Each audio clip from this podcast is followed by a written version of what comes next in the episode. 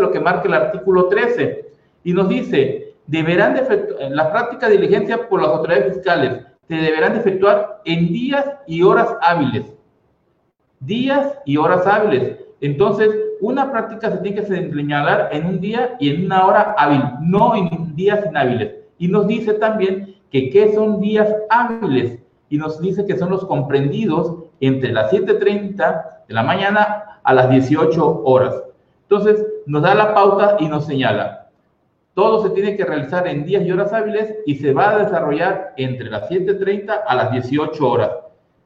Continuando con ese mismo artículo 13, nos dice que va a haber alguna excepción y esta va a ser cuando se trate de verificación de bienes y de mercancías, que ahí sí no va a haber un periodo de, de día inhábil, va a ser todos los días hábiles, todos los días del año, las 24 horas del día los 365 días del año, las 24 horas de cada día.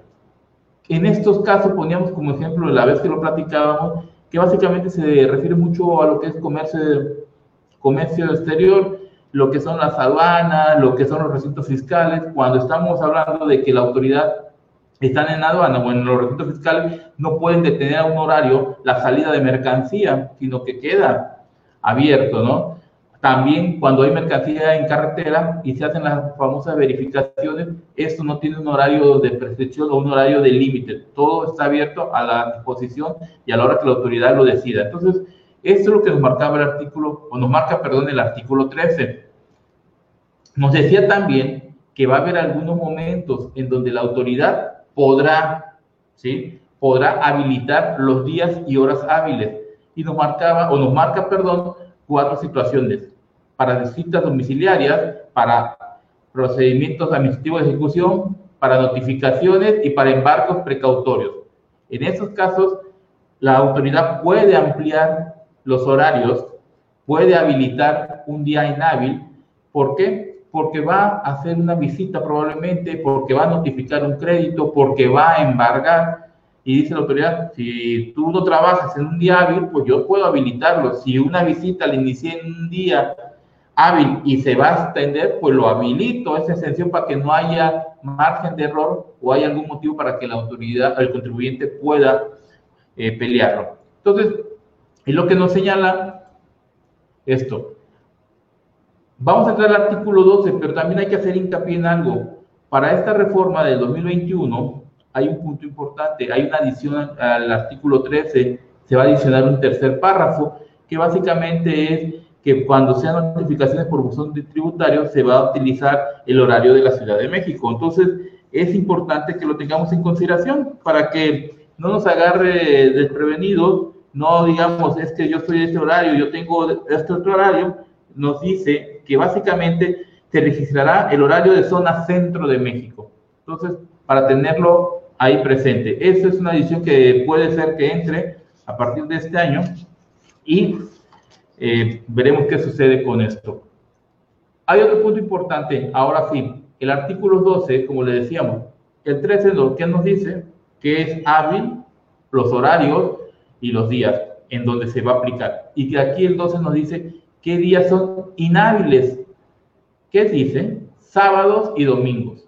Primero de enero, primer lunes de febrero en amarre con el 5 de febrero, tercer lunes de marzo en coordinación con el 21 de marzo, primero y 5 de mayo, 16 de septiembre, tercer lunes de noviembre en coordinación con el 20 de noviembre, primero, primero de diciembre de cada seis años y 25 de diciembre. Hacíamos también un hincapié que probablemente este artículo a la postre va a sufrir una modificación. ¿Por qué? Porque el artículo 83 constitucional ya nos señala que la toma de presidencia se va a realizar cada seis años, pero con entrada del primero de octubre. Probablemente esto vaya a conllevar un cambio a este artículo 12, en lugar de decir primero de diciembre, va ahora a señalarse que es primero de octubre. Esperemos que venga a futuro, pero no es muy probable que esto vaya a suceder. Y 25 de diciembre. Adicionalmente, tenemos que considerar también lo que marca las reglas misceláneas que dicen que todas aquellas fechas que son vacaciones generales para la autoridad, se considerarán días inhábiles. Entonces, a grandes rasgos esto era lo que habíamos platicado en relación al artículo 12 y al artículo 13. Ahora vamos a platicar lo que eran las notificaciones entrando en materia con el artículo 134 y decíamos que las notificaciones de los actos administrativos se harán en base a buzón tributario, personalmente, correo certificado, correo ordinario o telegrama, estrados y edictos hasta, hasta el 2019 venía también por instructivo, que fue eliminada para este año 2020. Era una forma de, notificar por parte de la autoridad que ya veremos posteriormente que a lo mejor amarra con los cambios ahora que trae la autoridad que nos va a dejar peor de como estábamos con esas notificaciones por instructivo. Aquí es muy importante señalar que hay cosas que ya están quedando en desuso o tipos de notificaciones la de correo certificado y correo ordinario, telegrama, poco a poco están desapareciendo. La que está entrando de lleno y es la que hay que preocuparnos es la de buzón tributario. ¿Por qué? Porque con buzón tributario la autoridad está al día, se ahorra dinero, lo hace increíblemente de una forma práctica para ellos y fácil, porque emiten miles de notificaciones al alcance de un clic. Entonces, eso es lo que está entrando. Las personales van a ir desapareciendo. Siento en la medida de mi creencia que esto va a desaparecer a la postre, pero hoy el porcentaje de notificaciones ya se lo está llevando en su mayoría las de buzón tributario. Las notificaciones personales van desapareciendo y otras que hay que tener mucha preocupación porque se van a empezar a dar también porque ya se están dando y porque nos dejan en un estado de, indefensión total, porque no sabemos a veces ni cuándo son las de estrados.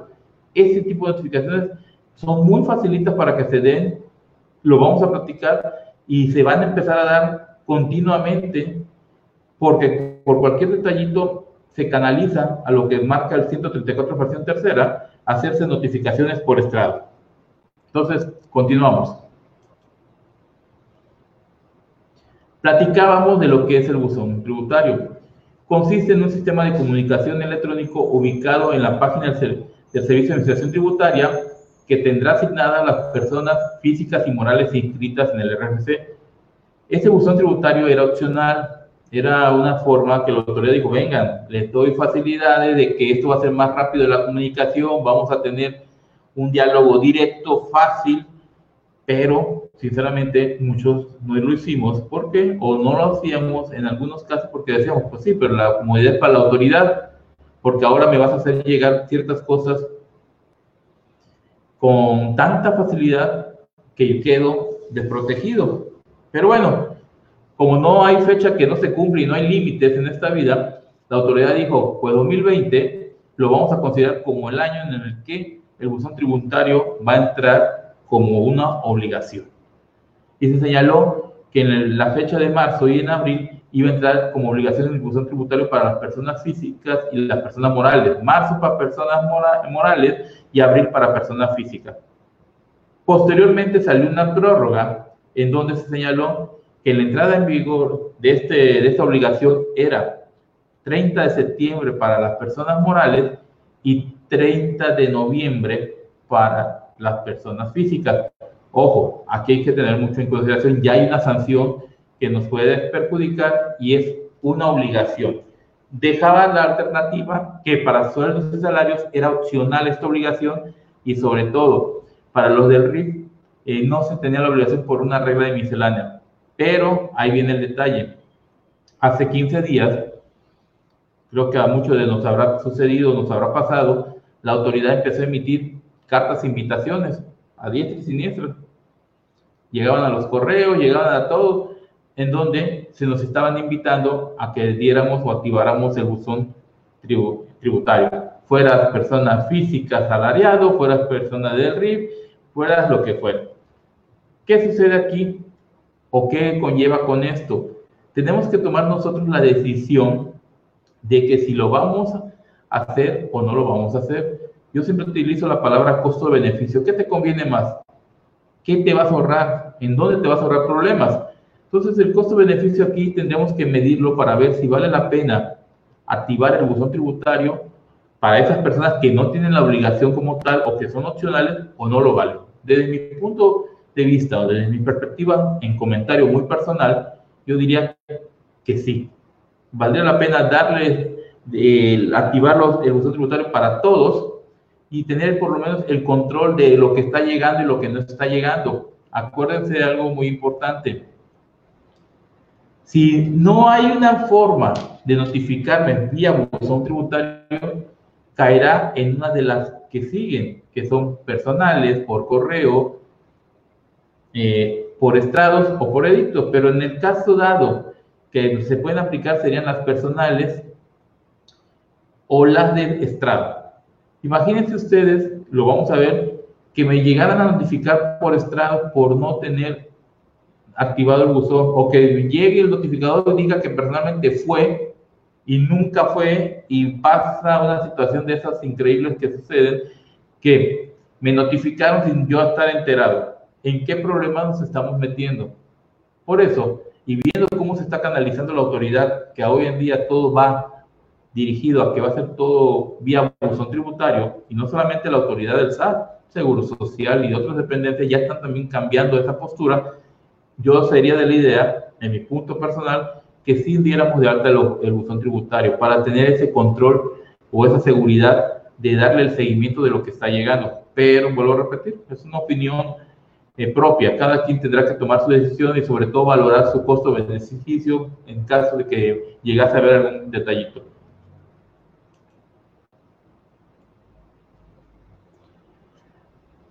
Por medio del buzón tributario, la autoridad fiscal realizará la notificación de resoluciones administrativas, de notificación de cualquier tipo de acto, incluyendo cualquiera que se pueda ser recurrido.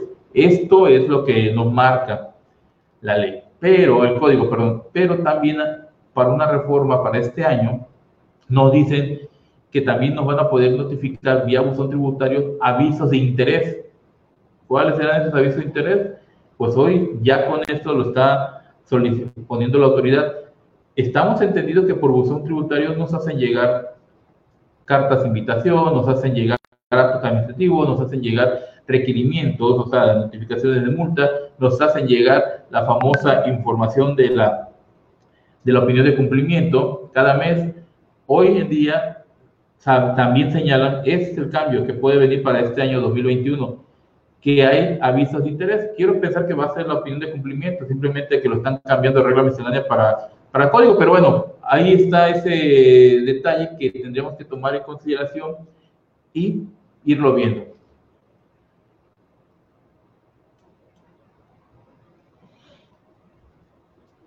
Las notificaciones se tendrán por realizadas cuando una, una notificación por buzón tributario se tendrá notificada cuando se genere el acuse de recibido electrónico en el que conste fecha y hora de que fue notificado. Ojo, una vez que tenemos ese acuse en donde me dice con tal fecha y tal hora fue notificado, en ese momento se nos considera notificado. Es muy importante no confundir con el famoso aviso de que tenemos un acto administrativo, que tenemos una invitación o que tenemos algo. Ese aviso simplemente es un aviso informativo lo importante y lo que vale es la notificación y esa notificación para que tenga valor, para que se considere notificada como tal, es cuando tengamos el acuse electrónico que conste con fecha y hora de notificación. Entonces, esto es algo que cotidianamente lo vemos, cotidianamente vivimos el día a día con ello, pero es importante saberlo, que los que requisitos o lo que se tiene que cumplir en estos casos. ¿Cuándo se considera notificado al contribuyente del buzón tributario? Esto es aquí un ejemplo de lo que, es, lo que queremos platicar. Llega el aviso, llega el aviso electrónico al contribuyente. En ese momento que llega, no hay nada, simplemente me están informando que me está llegando algo para que yo le dé seguimiento. Posteriormente, a partir del día siguiente, empezará a cortar un plazo de tres días que no es necesario que se tenga que cumplir ese plazo de tres días. Yo desde el primer día puedo abrir el, aviso, el acto que me llegó. Ya me avisaste, tengo tres días para abrirlo. Lo puedo abrir en el primer día, en el día dos, en el día tres, en cualquiera de los tres días. No necesariamente tengo que cumplir los tres días. En el caso de que cumpla los tres días y en ninguno de los tres días lo abra, a partir del cuarto día, ahí, en ese momento, se tendrá por notificado. Es muy importante tenerlo en consideración. ¿Por qué? Porque esto, como hemos platicado, nos conlleva a saber que podemos ganarle tiempo a la autoridad. Es lo que tenemos hoy en día. Es una ventaja contra una notificación también personal. Fíjense ahora, en este tipo de notificaciones tengo tres días para corregir algo si tengo algún detalle y que se pueda ampliar más. En el caso de las notificaciones personales solamente tendría un día. Ese punto que hay que empezar a valorar. A veces nos vamos siempre de bruces sobre lo que no queremos o lo que queremos evitar o seguimos la corriente, pero hay que empezar a valorar también qué nos conviene y qué sucede. Entonces, volvemos a repetir, tenemos tres días para abrir el aviso. Si no lo abro, perdón, la notificación, si no la abro, a partir del cuarto día se notifica. Hay que tomar también en consideración algo. Hay una